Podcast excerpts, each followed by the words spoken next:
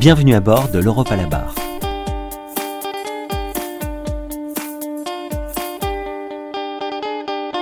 En 2023, la délégation des barreaux de France à Bruxelles fête son 40e anniversaire. À cette occasion, la DBF et le Fèvre d'Alloz s'associent pour vous proposer un podcast qui donne la parole aux avocates, avocats et experts français sur les textes européens. Nous souhaitons, grâce à ces partages d'expériences, apporter un éclairage nouveau et concret sur le droit de l'Union européenne. Aujourd'hui dans l'Europe à la barre, Laurent Petitier reçoit Elodie Milon, présidente du comité droit de la famille et des successions du CCBE, Catel Drouet-Bassou, présidente sortante du comité, et Isabelle Rhin, experte au sein du comité. Bonjour, je suis très heureux d'accueillir aujourd'hui trois expertes du comité droit de la famille et des successions du Conseil des barreaux européens, Elodie Mulon, Catel Drouet-Bassou et Isabelle Rhin, qui vont évoquer avec nous aujourd'hui les principales questions du droit européen de la famille. Bonjour à vous toutes. Bonjour. Bonjour. Bonjour. Catel euh, Drouet-Bassou, vous avez présidé le comité droit de la famille et des successions du Conseil des barreaux européens pendant six années. Quels ont été les principaux sujets qui ont été examinés pendant cette période? Alors, euh, en ce qui concerne l'activité législative européenne, nous avons beaucoup travaillé sur la refonte du règlement Bruxelles 2 bis du 27 novembre 2003 en matière matrimoniale, d'autorité parentale et d'enlèvement international d'enfants. Le nouveau règlement Bruxelles 2 terre est entré en vigueur le 1er août 2022 et il impose notamment une prise en considération accrue de la parole de l'enfant dans les procédures qui le concernent. Il rend plus efficaces les procédures liées au déplacement illicite d'enfants et permet une circulation du divorce extrajudiciaire qui se développe notablement en Europe. Puis, c'est le projet de règlement consacré à la filiation qui nous a beaucoup occupés euh, depuis l'année 2021. Nous avons eu la chance de pouvoir contribuer à tous les stades d'élaboration du projet, de la consultation publique à l'étude d'impact et aux réunions avec les parties prenantes. Et nos observations préliminaires ont de toute évidence inspiré la Commission, qui nous a en outre interrogés sur certaines de nos positions avant de finaliser son projet. D'autres sujets nous ont occupés, par exemple le Brexit et les conséquences inéluctables qu'il a eues sur euh, le droit européen de la famille, Bien entendu, la pandémie de Covid-19 a été abordée par notre comité, en tout cas a permis de renforcer la collaboration entre tous les experts qui se sont réunis notamment en visio pour partager les bonnes pratiques permettant de soutenir nos clients, mais aussi pour collaborer avec les juridictions dans ces temps qui étaient absolument terrifiants pour tous, pour s'assurer du respect des procédures, pour faciliter l'exécution des décisions à portée internationale. Nous avons également abordé la protection des adultes vulnérables, les droits de l'enfant, le patrimoine digital. Et nous avons suivi les travaux de la conférence de la haie sur la gestation pour autrui. Donc vous voyez un travail très riche. Et le comité est aujourd'hui un interlocuteur écouté dans le domaine du droit européen de la famille. Je dois dire que je suis très fière du travail que nous avons accompli et qui va se poursuivre sous la présidence d'Élodie Mulon. Alors Elodie, euh, comme vient de le dire Catel, vous lui succédez à la présidence de ce comité. Quelles seront vos priorités d'action? Alors, comme vous l'avez compris, la mission essentielle de ce comité est d'examiner les propositions qui sont faites par les institutions européennes en matière de droit de la famille et des successions. Et ensuite, comme nous l'avons déjà fait, de faire remonter ces observations à ces institutions après validation par le comité permanent du CCBE. Comme Caltel vient de vous le dire, nous venons de terminer euh, notre travail sur le règlement filiation. Le prochain règlement qui va nous être soumis sera celui sur les personnes vulnérables, sur lequel le comité a déjà commencé à travailler et qui va constituer pour euh, celui-ci une euh, nouvelle priorité d'action. Je souhaite plus généralement que le comité soit un lieu d'échange, de réflexion et d'information en droit comparé de la famille. Les sujets qui nous préoccupent au droit national, comme par exemple la place de l'enfant dans les procédures, les violences intrafamiliales, alertent en réalité tous les avocats européens. Un travail commun, grâce à un état des lieux qui pourrait être fait entre nous, pourrait servir aux législateurs nationaux. Car il est toujours plus sécurisant d'emprunter ce qui fonctionne chez nos voisins pour des réformes avec lesquelles les législateurs se montrent parfois un peu frileux.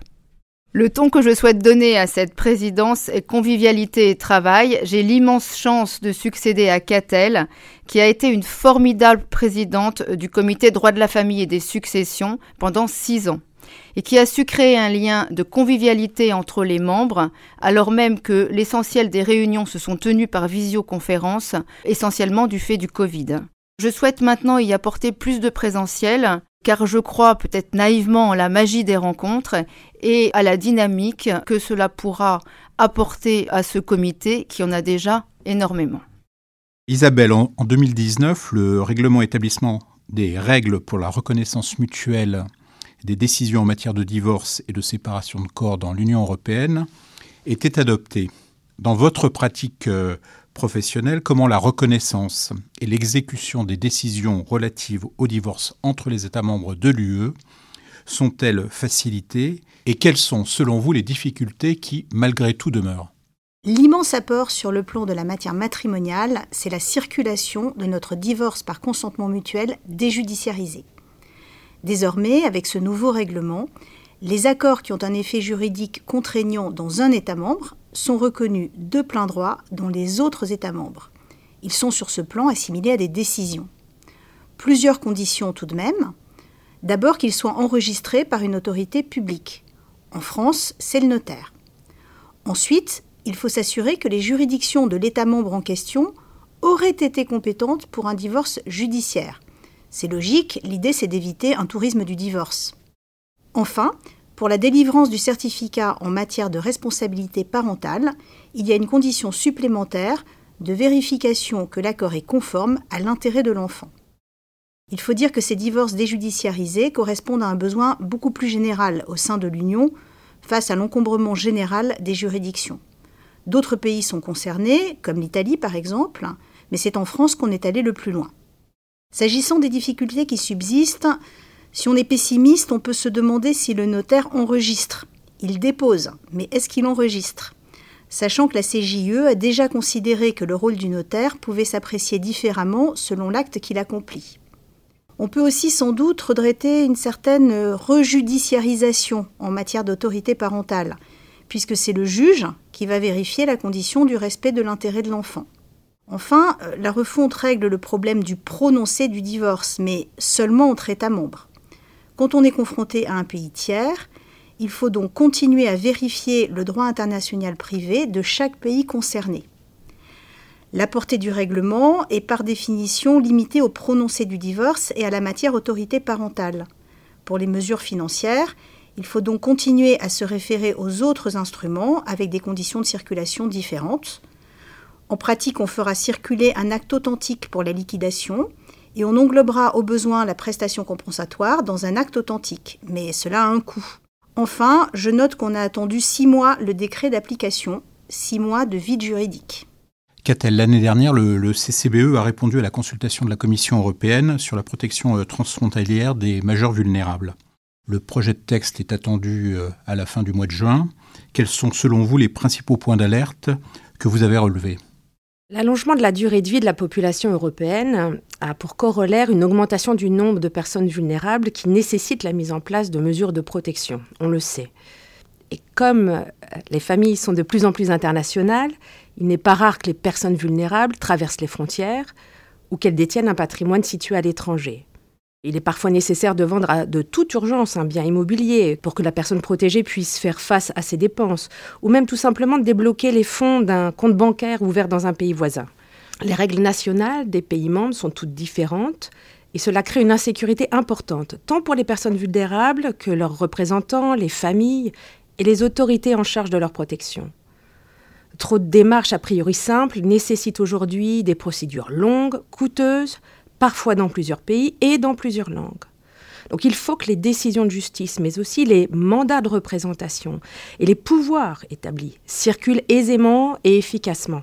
Donc il existe déjà une convention de la haie de 2000 qui porte sur la protection internationale des adultes, mais elle n'a pas encore été assez largement ratifiée et elle n'est pas complète. Donc effectivement, l'initiative européenne a été engagée, l'étude d'impact menée, et nous avons été consultés d'ailleurs au mois de septembre 2022 par la Commission européenne en qualité de partie prenante afin de connaître la position des avocats euh, sur les difficultés rencontrées dans leur exercice. Donc l'objectif à terme pourrait être euh, effectivement l'adoption d'un instrument européen qui permettra non seulement de répondre aux objectifs liés à la compétence, la loi applicable, la reconnaissance des décisions, comme on en a l'habitude, mais aussi, soyons ambitieux, de connecter les registres nationaux qui répertorient les mesures de protection, de digitaliser les procédures, de faciliter l'accès à l'aide juridictionnelle, voire de créer un certificat européen de représentation. Et ça, à mon avis, c'est une priorité. Elodie, le CCBE a adopté récemment sa position sur la proposition de règlement concernant la reconnaissance de la parentalité entre les États membres. Vous recommandez notamment l'adoption d'une approche en cascade pour déterminer la juridiction compétente afin d'éviter le forum shopping dans cette matière très sensible. Au regard de la loi applicable, le CCBE estime qu'il y a lieu de retenir le lieu de résidence. Pourriez-vous nous présenter concrètement les enjeux et les solutions que vous préconisez D'abord, je tiens à souligner que ce règlement constitue une étape fondamentale dans la construction du réseau judiciaire européen. La filiation est une matière extrêmement importante et ce projet de règlement va apporter de la stabilité, de la sécurité juridique, du moins on l'espère, à l'échelle de l'Union européenne. Le CCBE avait également recommandé que cet instrument ne traite pas seulement de la reconnaissance mutuelle des décisions et de la création d'un certificat de filiation, mais également qu'il harmonise les législations applicables en la matière entre les différents pays. Nous avons également fait valoir des observations, j'en retiendrai deux, celles dont vous avez parlé, la compétence et la loi applicable. Sur la compétence juridictionnelle, effectivement, ce qui est proposé aujourd'hui par la Commission euh, est un système de compétences que l'on appelle alternatif avec six critères de compétence. Qu'est-ce que ça signifie que le justiciable peut choisir entre six juridictions sans aucune hiérarchie entre celles-ci? Il va donc aller assez naturellement vers la juridiction euh, qui l'arrange. Mais cette juridiction n'est pas nécessairement celle qui est conforme à l'intérêt de l'enfant. Quelle était l'idée de la commission? Était de permettre un établissement aussi large que possible de euh, l'affiliation. Mais elle a oublié ainsi, semble-t-il, un élément fondamental, c'est que ce règlement ne sert pas uniquement à l'établissement de la filiation, mais également à la contestation de la filiation. Et euh, favoriser le système alternatif au lieu du système en cascade que nous préconisons signifie que, en matière de contestation également, le justiciable aura accès à la juridiction qui l'arrange, sans aucun critère de hiérarchie entre celles-ci. C'est la raison pour laquelle nous préconisons, nous, ce système en cascade, avec comme premier critère le critère de euh, la résidence habituelle de l'enfant au moment de la saisine de la juridiction. Qu'est-ce que signifie ce système en cascade? Il signifie que uniquement si le premier critère n'est pas rempli, que le justiciable pourra se diriger vers le second critère et si celui-ci n'est pas rempli, vers le troisième, et ainsi de suite. Ça permet d'éviter la course à la juridiction que nous ne pouvons que déplorer dans cette matière. Le deuxième euh, point est, comme vous l'avez rappelé, la loi applicable. Ce que préconise euh, à l'heure actuelle le règlement, c'est de retenir comme loi applicable par principe celle de la résidence habituelle de la personne qui a accouché en règle générale, aujourd'hui, c'est encore la mère, donc la résidence habituelle de la mère. Nous soutenons totalement ce euh, critère principal qui a pour avantage d'être stable. Mais euh, la difficulté à laquelle nous nous heurtons, c'est que le règlement propose également un critère subsidiaire qui est celui du pays de naissance de l'enfant. Nous rejetons assez fermement ce critère dans la mesure où il est aléatoire. On ne peut pas permettre dans une matière comme l'établissement de la filiation que la mère accouche à un endroit qu'elle trouve favorable à ses intérêts et qui permettrait éventuellement d'exclure le père, donc qui pourrait être un critère de totale opportunité, ou alors un critère aléatoire, puisqu'elle se trouverait en vacances dans tel ou tel pays, et ce pays pourrait devenir le pays de la loi applicable. Dans l'hypothèse où un critère subsidiaire était retenu par la Commission, ce que nous ne souhaitons pas, nous préconisons le critère de la nationalité qui présente davantage de stabilité que le critère actuellement retenu à titre subsidiaire par la Commission. Isabelle, le comité auquel vous participez a récemment été saisi d'une étude de droit comparé de l'Union européenne sur la présence ou obligatoire ou nécessaire d'un avocat pour accompagner tout mineur présenté devant un juge. Quelle est la situation en France et quelles seraient les bonnes pratiques européennes à mettre en œuvre afin d'améliorer les droits des enfants? En France, l'audition de l'enfant n'a, sauf exception, rien d'obligatoire. Le plus souvent, en fait de parole de l'enfant, on se retrouve face à un simple formulaire par lequel les parents, et pas l'enfant, affirment avoir informé leur enfant de son droit à être entendu, sans possibilité d'ailleurs de le vérifier le plus souvent. L'audition de l'enfant ne devient obligatoire que si c'est l'enfant lui-même qui en fait la demande, et encore, si le juge considère qu'il est doté du discernement nécessaire. La présence d'un avocat aux côtés de l'enfant n'a rien d'obligatoire non plus. Ce sont les parents qui font ou pas cette démarche, ou bien le juge. Et là encore, ce n'est pas systématique en pratique, même quand c'est obligatoire. Quant à l'avocat d'enfant, en général, il ne rencontre l'enfant qu'une fois, souvent à la veille de l'audience, voire devant la porte du juge, et il n'y a pas de réel suivi dans le temps. Alors quelles sont les pistes pour de meilleures pratiques? D'abord, il faut le constater, les législateurs nationaux sont de plus en plus conscients de ce que l'enfant ne doit pas subir les décisions des adultes le concernant, de ce qu'il doit à tout le moins être consulté, et de ce que son opinion doit être prise en considération en fonction de son âge, bien sûr, et de son degré de maturité, le tout en conformité avec la Convention internationale des droits de l'enfant. Le règlement Bruxelles de Terre réaffirme fortement ce principe. Il sera très difficile d'adopter une position commune sur la question de l'âge à partir duquel un enfant doit être entendu. En France, on va dire que c'est autour de 7-8 ans, en Belgique, pas tellement avant 12 ans, et c'est beaucoup, beaucoup plus tôt en Allemagne, ou même on le sait moins dans les pays baltes. En revanche, il existe une forme de consensus sur un certain nombre de choses. D'abord, le besoin d'un système plus euh, child-friendly, avec des lieux neutres et qui ne soient pas terrifiants pour l'enfant. Le recours renforcé à la médiation, avec le cas échéant une participation de l'enfant. Une formation renforcée de l'ensemble des professionnels, les juges, le ministère public, les avocats, les auditeurs d'enfants, et l'accès de l'enfant à un avocat de manière systématique dès qu'une décision doit être prise qui le concerne, avec le temps, le temps de créer un lien de confiance et la possibilité d'inscrire cet accompagnement dans la durée.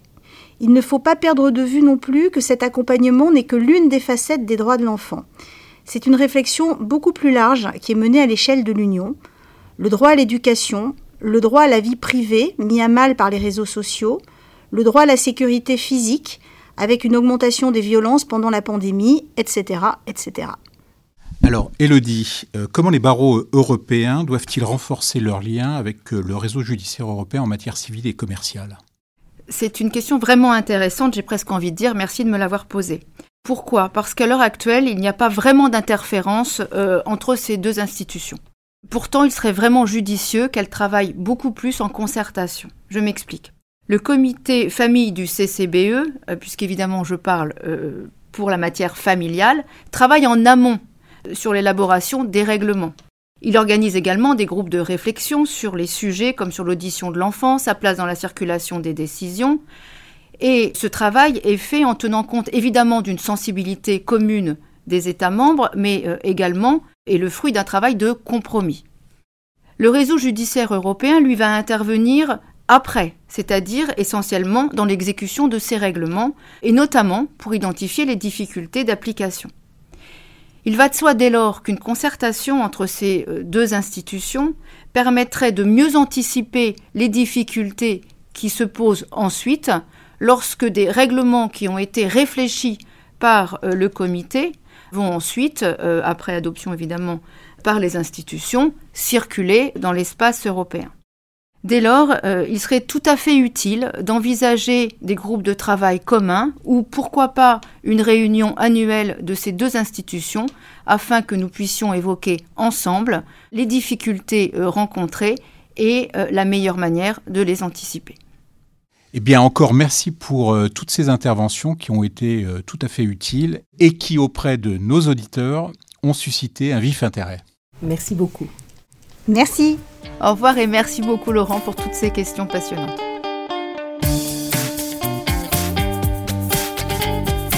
C'était l'Europe à la barre, un podcast de sensibilisation à la dimension européenne du droit, animé par Laurent Petiti, président de la délégation des barreaux de France à Bruxelles. À la prise de son, Laurent Montant, au montage, Axel Gable. Rendez-vous le mois prochain pour aborder un autre pan du droit sous l'angle européen.